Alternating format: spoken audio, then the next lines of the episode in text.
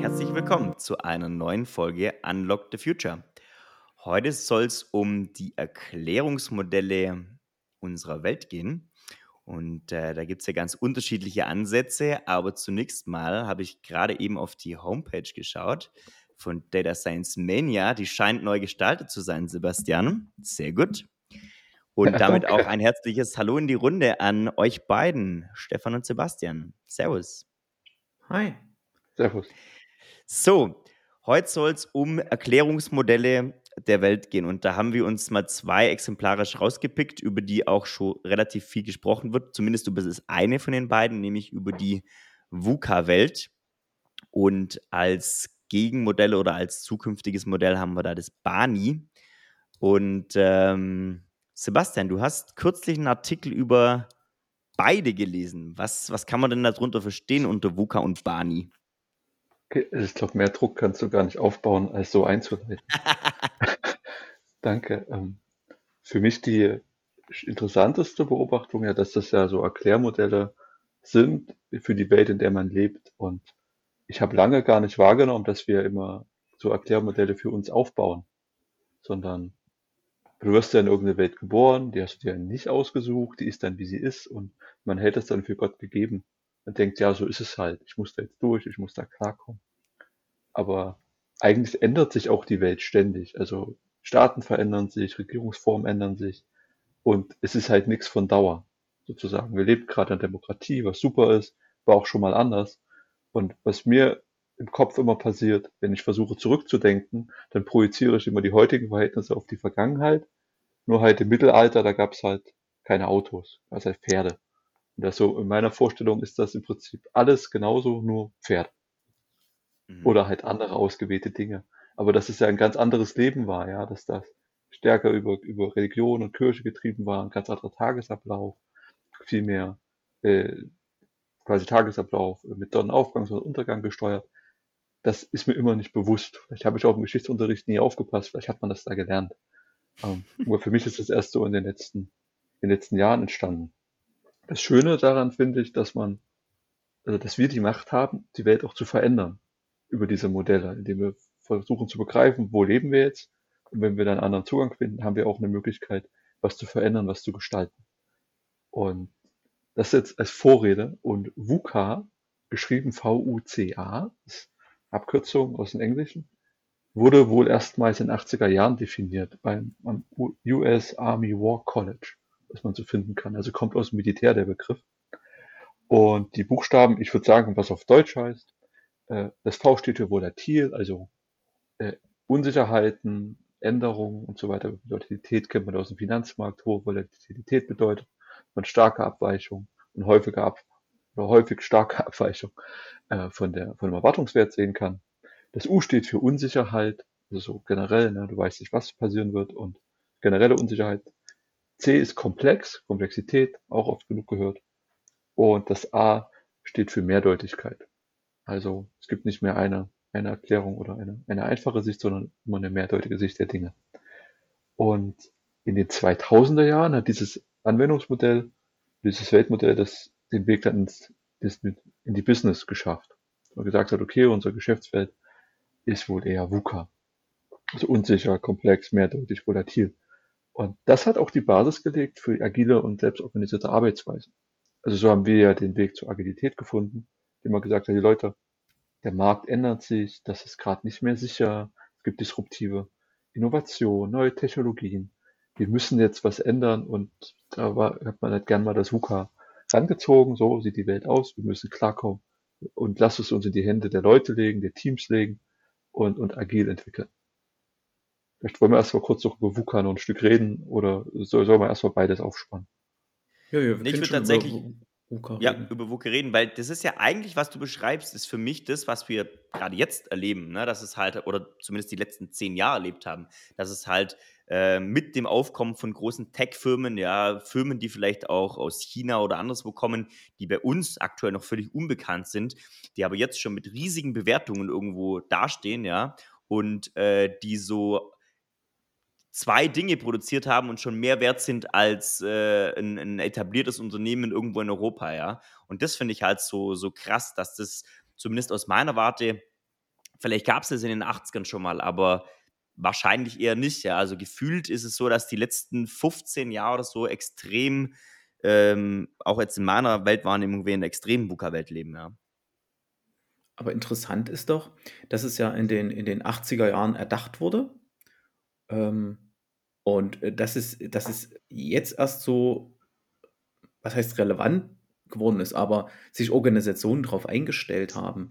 Ne? Weil, also 2000 hat höchstens mal eine Softwarefirma von Agilität gesprochen, aber 90er Jahre, da war doch alles noch sehr, sehr linear, nicht so eine hohe, hohe Dynamik. Ne? Alles war vielleicht irgendwie kompliziert, aber jetzt nicht so komplex. Ähm, man konnte immer noch ganz gut abschätzen, da passiert A in der Welt und das bedeutet dann halt B. Ne? Wie wir derzeit das halt den hilflosen Versuch der Eindämmung der Inflation haben, wo halt Mo Modelle aus dem letzten Jahrhundert versucht wird, denen zu begegnen. Und so richtig funktioniert es halt nicht, weil es halt nicht mehr reicht, A zu machen, um zu B zu kommen, äh, weil es halt irgendwie äh, komplex geworden ist. Aber vielleicht wurde das aus einer anderen Motivation heraus definiert. Wenn wir uns jetzt anschauen, das wurde so in Zeit des Kalten Krieges definiert. Und ich glaube schon, dass da gesellschaftlich extrem viel VUCA war. Ja? Also du wusstest nicht, wie, wie entwickelt sich der Krieg, wie entwickelt sich die, die Lage der Menschen, wie sind die Spannungen ähm, so gesellschaftlich verankert. Und heute bezieht sich ja VUCA auch viel so auf Technologien, glaube ich. Ja? Also vielleicht hat sich einfach das Anwendungsgebiet auch verändert. Ja? Früher kulturell. Ja? Ich glaube, dieser militärische Kontext kann auch sein, dass die Kriegsführung sich verändert hat zum asymmetrischen Krieg hin. Also du hast den Feind nicht mehr gesehen und du wusstest nicht, wo die Bedrohung kommt. Es gab keine klare, keine klaren Frontlinien. Also die Nahostkriege. So, ich glaube, die waren ja in den 80ern. Ey, da bin ich echt schlecht in Geschichte. Ähm, aber das, dadurch kam halt dieser Bedarf, dass man über eine ständige Bedrohung hat, dass du jetzt nicht weißt, ob es jetzt Heckenschützen gibt oder ob du aus dem Hinterhalt angegriffen wirst. Du warst jetzt auch in deinem Lager nicht mehr sicher. Und das hat man ja dann auch bei den neueren Irakkrieg und Afghanistan-Krieg auch häufiger gehört. Ja.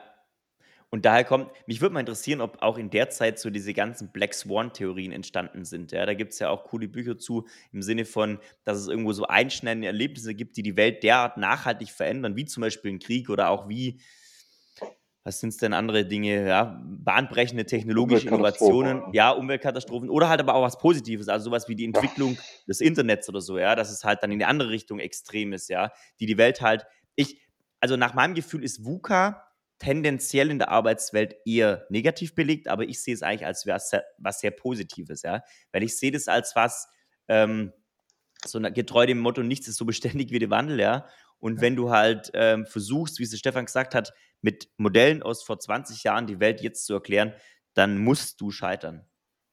Ich finde es auch, das stand in dem einen Buch, Stefan, was du hast, äh, diese VUCA-Bücher. Genau, es gibt zwei ähm, Stück. Das, die Einleitung ist so hängen geblieben. Weil wenn man sich die Welt so vorstellt, es ist sehr viel Unsicherheit, Komplexität und Mehrdeutigkeit im Raum, ist der natürliche Reflex von, von Menschen oder als von einer Führungskraft, äh, Kontrolle zu, zu erreichen. Also ich lege die Leine kürzer, ich frage die Leute, was tun sie, also ich versuche über Kontrolle, indem ich Kontrolle auf die mir nahestehenden Leute auszuüben, versuche die Situation zu kontrollieren. Aber das geht ja nicht. Weil ich kann jetzt zwar Stefan alle zehn Minuten fragen oder jeden Tag fragen, was liegt heute an, was hast du gestern gemacht, aber das ändert ja nicht die Außenwelt, die immer noch unsicher ist. Das ist dann so eine Scheinkontrolle. Und da finde ich das absolut spannend, dass die Antwort darauf ist, nicht Kontrolle zu auszuüben, sondern Vertrauen auszuüben. Also den Leuten zu vertrauen, dass der ist näher in dem Marktumfeld als ich jetzt, glaube ich, bei Stefan. Der wird schon das Richtige tun. Also muss ich ihm eine Umgebung schaffen, wo er vertrauensvoll handeln kann. Also, dass man quasi komplett gegen die eigene Intuition agieren müsste. Oder muss, wenn alles unsicher ist, nicht Kontrolle ausüben, sondern das stand auch in dem Buch, in diese Beobachterposition, so gedanklich in die Vogelperspektive gehen und von oben drauf schauen, was ist ja eigentlich los? Das kann ich sehen und dann dem Team vertrauen, das eben am Boden steht. Aber das, das sehen wir ja gerade, ne? Immer mehr, immer mehr äh, Regierungen werden autoritär, also auch demokratische Regierungen werden autoritär. Staaten, die vorher autoritär wären, werden noch autoritärer. die wollen halt dann wieder eine gewisse Zentralmacht ähm, etablieren. so, ne? so Lösungsstrategien, die man häufig. Ja, wir müssen einfach die Daten sammeln. Wir müssen einfach das wissen und dann können wir das und das ausrechnen. Ähm, ich weiß nicht, zum Teil auch bei, bei den äh, Corona-Geschichten, wo man halt über Impfregister geredet hat oder was es so Dinge gab, wo man dachte, über viel mehr Kontrolle, viel mehr Daten könnte man alles viel besser steuern und weiß auch nicht, ob das funktionieren würde. Es ist ja meistens an der Umsetzung gescheitert, weil man zum Glück nicht hingekriegt hat. Das hat ja auch gute Gründe meistens, dass man das nicht, dass man keine zentralen Staatsregister aufbaut, wie andere Länder. Ich glaube, viele haben einfach die Vorstellung, dass das VUCA was ist. Das ist jetzt da, aber das geht schon wieder weg und dann wird alles wieder nicht VUCA. Im Sinne von, dann verläuft alles wieder linear und stabil und ist nicht mehr komplex. Ähm, die Zeit wird sich von vielen, glaube ich, wenn es die jemals gab, fairerweise, zurückgesehnt, äh, dass es heißt, naja, wenn wir uns jetzt nur alle gegenseitig kontrollieren und versuchen, das Unkontrollierbare irgendwo in, in den Rahmen zu gießen, dann wird das VUCA schon vorbeigehen. Ja? Mhm. Also das ist als so, ein, so eine, es wird so ein Übergang, so ein lästiger Übergang von vielen, glaube ich, betrachtet. Und äh, das kann natürlich sein, dass dann viele dann versuchen, ja, Kontrolle auszuüben. Ja. Es beschreibt ja am Ende den Weltzustand. Ne? Ähm, Sebastian sprach es ja vor uns an, dass wir ja nicht nur VUCA haben, sondern dass wir auch dieses Bani haben, was die, was eine, eine Aktualisierung oder eine, eigentlich eine Schärfung davon ist, was ja das VUCA ist. Und am Ende beschreibt es ja die, die Welt. Hier und da wird man sich entziehen können, aber eigentlich kann sich doch heute niemand äh, äh, dem entziehen. Dann gehen wir gleich in die Begriffsklärung Bani, du hast ja gerade schön übergeleitet. Ähm, als ich gelesen habe, das ist ein recht junger Begriff.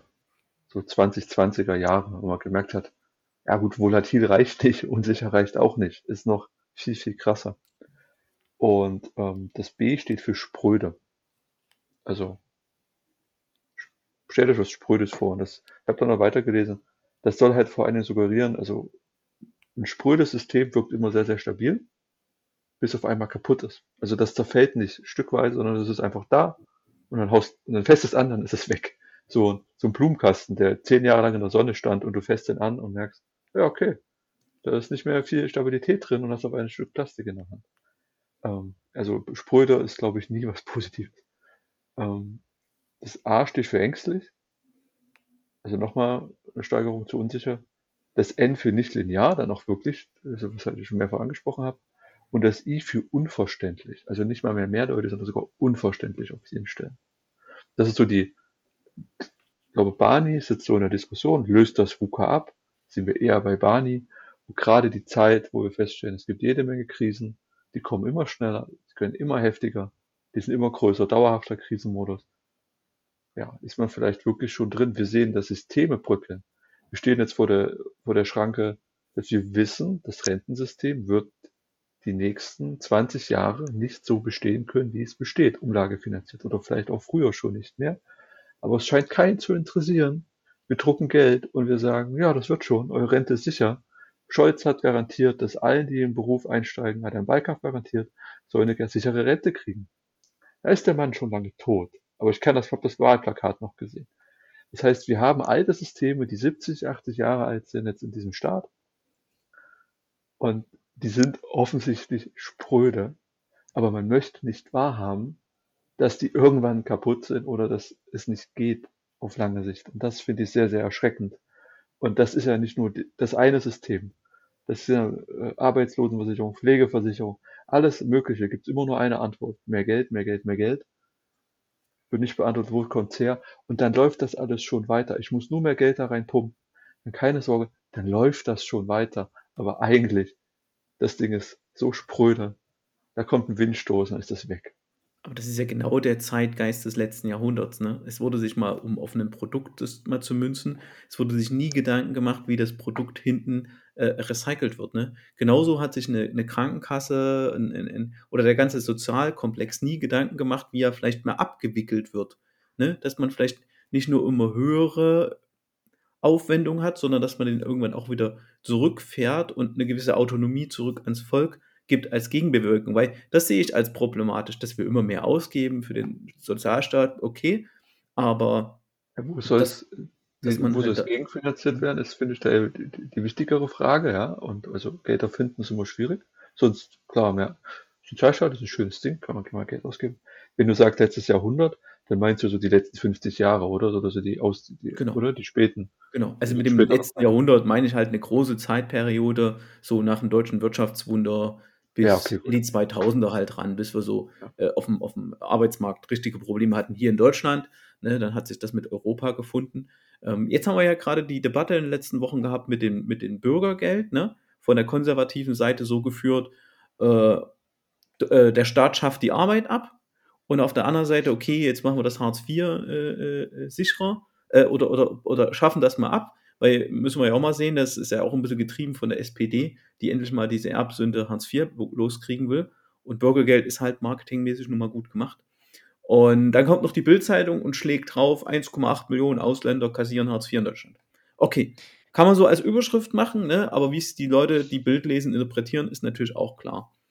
Ähm, und äh, auf was ich eigentlich hinaus wollte, Ich Hab habe einen Fun. Fact, dann kannst, du's, dann kannst du das nur kurz überlegen. Ich habe heute von äh, in, einem, in einem anderen Podcast gehört, das müsst ihr euch auf der Zunge zergehen lassen, weil es ja eine der Gründe, weswegen die CDU, CSU jetzt gerade auf dieses Thema Bürgergeld springt und es heute auch, glaube ich, blockiert hat, ja, ähm, ist, dass sie sagen, ja, dann gibt es ja viel mehr Sozialbetrug. Lasst euch das mal auf der Zunge zergehen. Im letzten Jahr entstand im deutschen Staat durch Sozialbetrug an Hartz IV oder mit Hartz IV an Schaden von rund 60 Millionen Euro. Durch Steuerhinterziehung im großen Stil entstanden dem deutschen Staat 100 Milliarden Euro. Das ist ein Thema, das schreibt sich die CDU nicht so sichtbar auf die Fahnen. Aber die 60 Millionen Euro, die werden jetzt ganz groß gemacht. Da muss ich sagen, naja, man kann Prioritäten auch so setzen, offensichtlich. Ja. Aber jetzt weiß ich so, auf was ich hinaus wollte. Die, wir, wir haben ja, wir, wir erschaffen da ja immer neue Sozialsysteme. Das ist gut und richtig und äh, aber parallel wachsen keine wirklichen Alternativen hoch. Oder, oder der Staat lässt halt nicht signifikant zu, äh, äh, was könnte man denn noch machen? What is the next big thing? Also, ne, jetzt, jetzt haben wir das System, das passen wir immer an, schön, aber das ergibt ja keine Antworten auf das in 10 oder 25 Jahren. Aber Ne? ich will jetzt nochmal zurück auf diese, auf diese zwei Erklärmodelle. Wir haben ja Mhm. angefangen mit Barney und VUCA, bevor wir jetzt in Staatstheorie abdriften. Ähm, Was ist denn jetzt euer Eindruck davon, von diesem Modell? Hilft es dabei, die Welt zu verstehen? Hilft euch, würde euch das, oder hilft euch dieses Wissen vielleicht zu agieren? Oder ist das einfach nur, ja, ist ganz nett, aber ich drehe mich um, hab's vergessen und dann, und dann fahre ich meinen, meinen nicht-linearen Porsche oder was auch immer halt, ne? was du halt so machst. Naja, es, es, es, es füttert halt den Esel agiles Arbeiten. Ne? Also, ähm, ich wollte jetzt ein Bild dafür finden. du, dass agiles Arbeiten bei, bei Pani dann auch noch hilft? Also spröde, ängstlich, nicht linear, unverständlich? Ist da Agilität noch die Antwort? Nee, also es passt eher auf VUCA, ne? Geh iterativ vor, äh, fahr auf Sicht ähm, und äh, pass, pass dein Ziel und dein Weg an. Und äh, Barney, also bei den vier Worten, ganz ehrlich, drängt sich bei mir erstmal gar keine Lösung halt auf. Also das beschreibt zwar einen Zustand der Gesellschaft und der Welt, würde ich auch eins zu eins so unterschreiben. Also gerade wenn man im Krypto-Universum unterwegs ist, ne, da ist ja Pfad halt des Todes unterwegs. Und äh, äh, dass eh alles spröde ist, merkt man jetzt bei jeder Krise. Es macht hier irgendwas und irgendwie drei, drei Krisen äh, kommen dann noch um die Ecke und es geht irgendwas in der Wirtschaft kaputt. Also würde ich auf, unterschreiben, aber es, es, es drängt halt keine, keine, es drängt sich halt keine äh, Lösung auf. Aber es kann natürlich auch sein, wenn man mal überlegt, dass in den 80er Jahren VUCA kam, ne, und das Agile kam so 2000 und die Jahre jetzt erst. Vielleicht brauchst einfach 20, 30 Jahre, nachdem Barney, dass da Antworten drauf gefunden werden. Das ist jetzt eine Antwort, dass ich in 20, 30 Jahren nochmal anrufen soll. Äh, Genau, da werden wir nochmal darüber reden, äh, äh, wie die Lösungen Okay. auf Barney aussehen. Und das heißt nicht mehr Scrum, das ist dann, da wird dann Scrum genauso getreten wie Scrum heute das. Wasser, genau, wie, wie Wasserfallmodell äh, wird äh, Scrum getre getreten und dann ist es irgendwas Neues. Irgend heißt Blub. Okay, Und- aber Wir ja, machen jetzt alle Manu, Blub. Also in meinem Unternehmen, also in meinem Alltag, ne, äh, ist es, ist es irgendwie nice to know, aber erstmal keine Lebenshilfe, ja, um irgendwie durchs Leben zu finden, weil wie es der Stefan sagt, das, was da steht, bei Barney, ja, so ist die Welt halt, ja. Aber ähm, ich sehe das, seh das tatsächlich ein bisschen anders wie du, Stefan, dass das keine, keine, die erstmal keine Lösung bietet, weil insbesondere dieses Spröde, ja, das ist mir gerade so hängen geblieben, dass du sagst, naja, wir haben jetzt hier ein sprödes System. So, diese Blumenkastenanalogie. Du kannst jetzt entweder derjenige sein, der das Ding mit einer neuen Pflanze begießt und da schaut, dass vielleicht noch die Pflanze wächst, noch zehn Jahre, oder du kannst dann hingehen und kannst diesen ganzen Blumenkasten nehmen und vom Balkon schmeißen. So. Und ich glaube, es braucht in Unternehmen viel mehr, weil, weil jetzt vielleicht das, also da hilft mir Barney, ne? Weil ich jetzt weiß, okay, die Welt ist spröde, die Unternehmen sind spröde, Projekte innerhalb von Unternehmen sind spröde. Ah ja, bevor ich da jetzt in den spröden Blumenkorb nochmal Blumen reinsetze, ja, dann schmeiße ich das Ding vom, vom Balkon, ne, weil das zerbröselt unten eh. Ja. Das würde aber, weil da hätte ich, das, das ist für mich eigentlich Anlass zu sagen, schneid die alten Zöpfe ab. Da musst du hin. Ne? Dieses, dieses äh, Spröde. Also ich finde ja, es eigentlich, ich finde es viel, viel, viel, viel eindeutiger als VUCA irgendwie, das Barney. Also eindeutiger schon, um festzustellen, in was für einem Zustand die, die Welt ist. Ne? Äh, bei Barney steht auch so weiterführen, dass es halt inspiriert ist von, von den Klimakrisen, die kommen. Äh, das sind ja wirklich existenzielle, globale Krisen. Ne? Wenn wir hier in Deutschland mal irgendwie Arbeitslosenquote ein bisschen höher ist, 10, 20 Prozent, okay. Ne? Das wären dann auch existenzielle Krisen. ja, aber nur für die Leute in Deutschland. Ja, ich will dann aber auch nicht wissen, was hier los ist. Nee, das, das natürlich, ne? Aber so Krisen wie wir, wir sind wir, da glaube ich immer noch, dass sind wir mit einem blauen Auge davongekommen, als hier die, dieses Schiff da Ever Given äh, mm. im, in dem Kanal quer lag. Und dadurch ja. das erste Mal so die Lieferketten, die eh schon gestört waren durch Corona. Und, und die, die haben sich, die haben zwei Jahre gebraucht, um wieder, um wieder äh, äh zu laufen. Und dann kam raus, okay, ein Großteil der Antibiotika wird in Indien hergestellt. Okay, cool. Großteil der Rohstoffe, die wir hier äh, mit billigem Erdöl zu tollen Produkten ver veredelt haben, kommt halt irgendwie aus China und kommt irgendwie auch nicht mehr zu uns. Ne? Und das nimmt dann gleich ein globales Ausmaß an. Millionen Leute sind halt betroffen, Milliarden Leute eigentlich. Ähm, ja. Und jetzt, das ist, das ist spröde. Jetzt, jetzt gehen wir mal in die, in die Position Projektleiter, Manager, Führungskraft halt. Und ihr wisst das jetzt. Es gibt dieses VUCA, fandet ihr noch cool, könnte man Agilität begründen. Jetzt kommt was anderes, Barney. Wie geht man dann, also wie, wie würdet ihr dann agieren mit eurem Team, mit euren Leuten? Also dreht euch rum und sagt, ja Leute, so ist halt, hm, machen wir das Beste draus. Oder Stefan sagt, ja, ich sage euch schon in 20 Jahren, wie wir damit umgehen. Also das ist ja natürlich, damit muss man sich ja, die Welt ist ja so, wie sie ist. Aber der Impact für uns ist ja, wie können wir Orientierung finden oder Orientierung geben für uns selbst, für die Familie, für, für alles oder halt für die Mitarbeiter. Und ihr seid ja quasi Führungskraft, angehende Führungskraft, wie auch immer. Ähm, setzt euch doch mal in, in, die Lage rein, was man da machen könnte. Also mir oder, fallen halt zwei Sachen halt ein. Ne? Also Wissen um die, um, um die Dinge äh, äh, zu haben, ist immer schon mal ganz wichtig. Also nicht nur, wie funktioniert die Welt, sondern grob, was passiert in der Welt. Ich erlebe immer ganz viele Leute, die so nicht mal Nachrichten, also denen du dann total neue Sachen erzählst, äh, wo man dann vielleicht doch ein bisschen näher dran ist, halt einfach Wissen um die aktuelle Lage zu haben, Wissen um das, was man, was man halt tut, was es für Wirkung hat, aber und äh, Transparenz zu schaffen in den Organisationen, wo man unterwegs ist. Dass, wenn man weiß, dass man halt weiß, okay, hier fällt irgendeine Bank um, zu wissen, shit, wir haben bei der Bank irgendwas, oder äh, zu wissen, oh, wir haben hier im Ahrtal, äh, wird mal wieder überflutet, dass dann gleich ein Mitarbeiter schaltet, Mist, da ist ein Lager von Kumbus, da liegen die L-Boxen, die wir die nächsten zwei Jahre ausrollen wollen, äh, die werden jetzt weggespült. So. Ähm, dass man, dass man sowas erstmal prinzipiell die, die Reaktionen der Welt schnell transparent darstellen kann. Ne? Weil so kannst du erstmal Arbeit, äh, kannst du erstmal Angst abbauen. Weil was das Schlimmste ist, es fällt irgendwo ein Steinchen um in der Welt und du weißt erstmal gar nicht, was es für Auswirkungen halt hat. Das ist, glaube ich, das Schlimmste. Zu diesem Punkt der totalen Transparenz, dass man innerhalb von wenigen äh, äh, Minuten äh, weiß, was da passiert ist, wird man nie kommen. Aber gerade jetzt Corona haben wir ja halt gemerkt, wenn ich als, äh, als Unternehmen schnell ein Konzept, wie gehen wir als Unternehmen äh, äh, mit Corona um, wenn ich das schnell an den Start bringe, ist die Akzeptanz und die, die Angst der Leute wesentlich geringer, als äh, äh, wenn ich halt da gar nichts mache, es aussitze, ach, lass erst mal auf die Regierung, auf zentrale Strukturen warten, ne? was uns natürlich zu dem Punkt bringt, dass, dass ich dann irgendwie dezentral so einen gewissen Art, äh, gesunden Menschenverstand halt habe und als Manager äh, das auch im Griff habe und das Standing habe, das durchzusetzen und auch den, handlungsfähig bin. Den Ball nehme ich auf.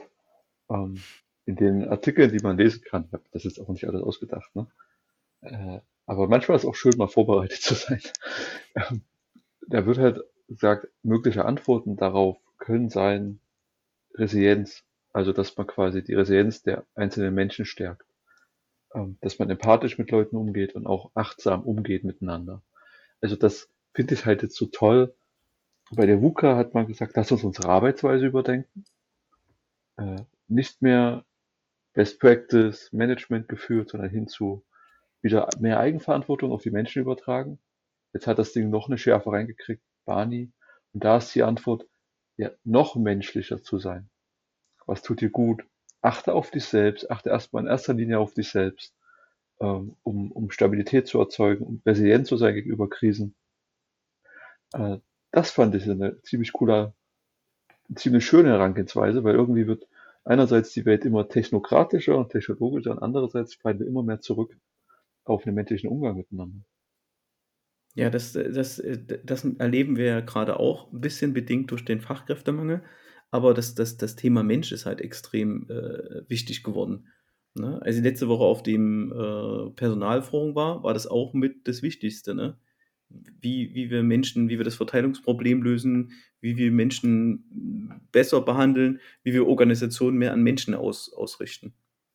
Wobei ich da schon sagen muss, wir sind äh, da schon äh, in einer Bubble unterwegs, ne? weil es gibt ja, ihr kennt die bestimmt auch selber, diese tu Zusteller zum Beispiel, ne? Zusteller, wenn du dann irgendwo an, keine Ahnung, kriegst ein Amazon-Paket von einem Sub, Sub, Sub, Sub, Sublieferant, der in Rumänien beschäftigt ist, seine Familie wohnt in Bulgarien, das Auto ist in Italien zugelassen und er schläft irgendwo auf, unter der Brücke, so, ja. Und das ist dann halt, ähm, weil es dann halt da keinen Mindestlohn gibt oder so, ja. Also auf der einen Seite, glaube ich, so die, will jetzt mal sagen, die gesuchten Fachkräfte werden mit menschlichen, mit dieser Menschlichkeit, dieser erhöhten Menschlichkeit umworben. Und gleichzeitig hast du aber eine brutale, ähm, also eine brutale Mensch, Mensch ist gleich Ressource. Ja? Wenn sie verschleißt, fuck it, dann kommt eine neue Ressource. Die kommen schon nachher. Ja? LKW-Fahrer oftmals, ja, irgendwo, was, was ist auf den Autobahnen äh, bulgarische etc. LKWs gibt es brutal, ne? Und ja, ähm, ich, ja. ja, bitte. Was ich mich dann frage, man behauptet ja immer, es gäbe sowas wie eine Marktmacht. Mhm. Also des Kunden. Ich als Kunde kann ich mir entscheiden, da zu kaufen oder nicht zu kaufen. Das, mhm. Ob die wirklich da ist, ja, also klar, man kann jetzt verzichten oder du kannst wirklich verzichten, bei bestimmten Firmen nicht zu bestellen. Viele Dinge kannst du nur bestellen, da musst du halt gucken, welche, welche passt jetzt am ehesten. Viel Hoffnung hatte man ja auch im, im Lieferkettentransparenzgesetz. Weil es ja die Frage, wie viel Macht habe ich als Kunde denn wirklich? Ich glaube, dadurch, dass die Welt extrem komplex ist, nicht so viel, wie wir denken. Aber der Punkt ist der, dafür ist für mich ein Staat da. Ein Staat muss mhm. einen Ordnungsrahmen schaffen. Es kann nicht sein, dass staatliche Aufgaben auf den Einzelnen abgewälzt werden im Sinne von, ja, also die Kohlekraftwerke laufen weiter, aber bitte, bitte, bitte äh, äh, fahr in Zukunft, äh, weiß ich, fahr nicht mehr Auto. Ja, so dieses, äh, oder, oder äh, verhalte dich extrem klimabewusst, ja, ähm, aber gleichzeitig lassen wir als Staat Kohle, Kohlekraftwerke oder, ballern. Sondern, ne? Oder guck bitte selber, wie die Verhältnisse im Schlachtbetrieb sind und ob da die Kühe zu viel Antibiotika ja, genau. gekriegt haben, weil, da, tut ja. leid, das können wir nicht kontrollieren. Ne? Genau, äh, da musst du als Staat wirksame Rahmen, du musst zum Beispiel, und das wäre ja wirklich ein leichtes, dass du sagst, alles klar, es dürfen in Deutschland äh, keine Ahnung, im Arbeit, es dürfen keine Subunternehmer, es dürfen, es darf maximal einen Subunternehmer geben und dieser Subunternehmer muss seinen Hauptsitz äh, ja, das ist aber das Schwierige in der EU, ja, weil, aber äh, es ist nicht, es ist nicht trivial, so eine Challenge. Aber man kann die, wenn man sie angeht, genau wie das Rentensystem, das sind schwierige Herausforderungen, die sind komplex und deswegen eignen sie sich nicht für Wahlkämpfe. Und weil sie sich nicht für Wahlkämpfe eignen, werden sie nicht aufs Tableau gebracht. Glaube ich. Das ist so eine, so eine gewisse Kausalkette irgendwie, ja, weil dafür musstest du die komplexe Welt, so wie sie da ist, nicht versuchen, mit einfachen Antworten zu beantworten, sondern zu sagen, sie ist komplex und äh, wir müssen sie halt auch so in der Komplexität nehmen und uns den folgenden Herausforderungen in ihre Komplexität stellen. Ich glaube, dass da auch immer viel Ideologie drin steckt, indem man dann halt behauptet, dass das natürlich äh, liberaler Zugang wäre, das hat was mit Marktwirtschaft zu tun und so weiter. Mhm. Und, und das, ja, dass man eher so, so komische, populistische Drohgebärden aufmalt, wie Sozialismus, Kommunismus und so weiter und so weiter. Und am Ende willst du doch nur Steuerhinterzieher an Kragen gehen. Also im Prinzip willst du doch diese negativen Auswüchse verhindern. Aber das ist halt nicht lukrativ für viele Leute. Ja. Und das ist halt immer schade. Es ist aber, es ist aber interessant, dass wir immer wieder bei dem Punkt äh, lief, äh, landen, dass da äh, eine, eine, staatliche Entität irgendwas regeln soll. Auftritt, Staatstheorie. Staatstheorie. Nein, weil, nein, weil, weil wir haben ja, wir haben ja, wir haben ja irgendwie, keine Ahnung, man wohnt jetzt in der Stadt, wir nehmen jetzt mal München, äh, da habe ich halt eine Stadtverwaltung und dann habe ich irgendwie noch einen, einen, einen Landtag halt drüber, ne, eine Landesregierung und dann habe ich eine ja. Bundesregierung und darüber habe ich noch eine, eine EU und darüber habe ich noch ganz starke äh, äh, eine Welthandelsorganisation, eine, eine Weltwirtschafts, äh, was weiß ich. Also es gibt ja. ja. jede Menge global, also es gibt ja jede Menge Institutionen, die ja nicht wirklich hierarchisch arbeiten, die teilen sich da irgendwie rein und haben, äh, arbeiten ja auch komplex und vernetzt. Und ähm, ich, ich glaube, wir, wir, wir kommen da auch irgendwann kommt dieses so ein System halt an, an die Grenzen. Natürlich kannst du noch mehr regeln, aber niemand kann doch heute mehr die, die Regeln, die es überhaupt gibt, A, kontrollieren, B, einhalten. Also das mit diesen, gerade mit den Steuern ist halt auch immer ein, ein zwiespältiges also Schwert, ne? Hm. Also wo, wo es halt da, immer, hm? Kommen wir da an den Punkt, dass wir sagen, äh, es ist schön, dass es Strukturen und Systeme gibt, die wachsen eine gewisse Zeit, so wie ein Projekt. Und Manu hat vorhin den Punkt gesagt, wenn der Blumenkasten im Arsch ist und das Projekt ist tot oder beendet, dann lass es uns auch beerdigen, lass uns freuen, war schön, lass uns was Neues machen.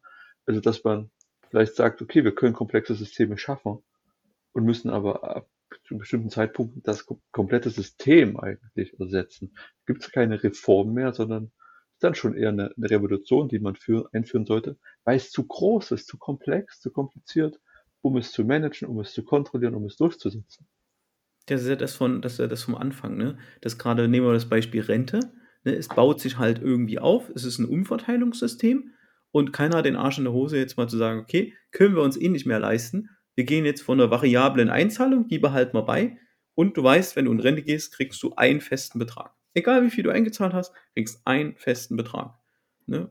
So, und wenn wir das erstmal umgesetzt haben, dann machen wir uns Gedanken, wie wir den nächsten Schritt halt machen, äh, äh, dort das hinbekommen. Ne? Wohl wissend, dass dort eine Mauer ist, 2030, plus minus, ein, zwei Jahre, fahren wir mit dem Auto derzeit mit 10, 5, kmh auf diese Mauer zu. Und äh, ich würde mir wünschen, dass wir bei manchen Systemen in der Lage sind, einfach zu sagen, ähm, die, die fahren wir, bauen wir zurück. Ne? Sind nicht reformierbar. Ne? Wie, wie manche ja. Gesetze, da werden halt einfach manche Gesetze kassiert, ne? die einfach, die einfach sich überholt haben oder, oder Endkomplexität. Da, da wundert es mich auch ein bisschen, die Regierung hat ganz viele Sachen halt versprochen, um, um Sachen einfacher zu machen. Ne? Steuererklärung einfacher machen, verschiedene gesetzliche Regelungen abschaffen. Wo Warte sind sie der, denn? Ne? Der, der, der Oettinger, der uns auf Busse geschickt hat, um Bürokratie abzubauen. Der ist ja dann leider auch gescheitert. Ich glaube, am Ende gab es dann doch zwei Aktenordner mehr als vorher. Äh, ich versuche es jetzt mal zu vergleichen mit einer großen Software, wenn du die ablöst dann musst du ja auch diese Strategie fahren. Ne? Die eine Software geht raus. Also, was weiß ich, wenn du, du willst SAP ablösen durch irgendwas anderes. Und dann musst du ja auch dann dein, dein bestehendes Geschäft da ja einordnen. Also, mein bestehendes Geschäft ist, dass ich lebe und atme und irgendwie meinen Rentenbeitrag in irgendeine Kasse bezahle. Dann gibt's ja auch so eine Weile Parallelbetrieb und das alte System läuft dann aus, so ganz schleichend und das andere wird so schrittweise aufgebaut. Das wäre doch so ein, so ein Übergang vielleicht. Und da äh, kommst du genau zu dem Punkt, wenn wir das weiterverfolgen. Du brauchst dann aber ein Change Management. Du musst deine Nutzer umschulen, du musst die vielleicht gegebenenfalls halt komplett neu ausbilden, äh, weil das nicht alle mittragen, musst ein paar Leute entlassen. Äh, da ist ein Staat auf einer ganz anderen Schiene unterwegs, aber es ist ein schönes Beispiel, wie man sowas äh, äh managen könnte und neu auf eine, auf eine Schiene setzen könnte. Man könnte es zum Beispiel freiwillig sagen. Ne? Du könntest zum Beispiel sagen, Manu, hör zu, du bezahlst nur noch den halben Rentensatz ein, dafür kriegst du aber hinten raus den festen Betrag. Die Leute können sich zwischen dem System entscheiden. Ne? Ist schwierig durchzuhalten, ohne, ohne Frage. Ähm, aber es gibt auch jetzt keine Partei, die halt sagt, wir bauen das System um. Ne? Es gibt kein, es gibt kein äh, CTO oder name it, keine, keine starke, also keine Partei, die halt sagt, Leute, hört zu, wir brauchen für unser Vorhaben vier oder acht Jahre. Ähm, wir wollen das durchziehen und, und äh, bitte wählt uns dafür halt. Ne? Das werden die Leute nicht machen. Weil sie halt gut fahren mit dem System gerade und weil alles gerade kompliziert ist. Mach, wenigst, mach wenig Änderungen. Ich glaube, das System fährt sich halt selber fest. Jetzt habe ich gedacht, wir können mit irgendwas coolem, positiven enden. Ey. Erzähl doch mal noch was Positives. Also prinzipiell sind wir ja mit äh, Wuka und Barney äh, gestartet und haben ja festgestellt, dass es die Welt ganz gut beschreibt. Das eine wie das andere. Ähm, und sind jetzt ein bisschen abgedriftet auf, auf die Probleme, die das halt aufwirft und, und äh, eine gewisse Änderungsscheuheit in Deutschland wird ja jeder unterschreiben, dass die halt da ist. Erleben wir ja überall. Ich finde halt nur so aus der Diskussion jetzt die letzten äh, 40 Minuten, finde ich halt spannend, dass, äh, dass man es auf jeden, dass man ja in jedem Lebensbereich wiederfindet. Also der entweder darunter leidet oder es als große Chance versteht ähm, dass halt Sachen volatil sind, dass Sachen auch mal kaputt gehen. Ich feiere das total, wenn Sachen auch mal kaputt gehen, weil das, äh, das gibt wirklich die Chance, es neu zu machen. Ne? Ihr müsst erst alles verlieren, um die Möglichkeit zu haben, alles zu verändern. Um es mal positiv aus, auszudrücken. Ne? Ähm, auch wenn es vielleicht immer böse, böse klingt, diese Abkürzung. Aber darin liegen halt für unsere Generation und die junge Generation auch Chancen. Das ist, finde ich auch. Man muss Stefan einfach nur lang genug reden lassen, bis er das beste Ganz Schlusswort findet. Ein, ein sehr schönes Schlusswort. Vielen Dank dir, Stefan, und danke euch für diesen Podcast. Bis hm. zum nächsten Mal.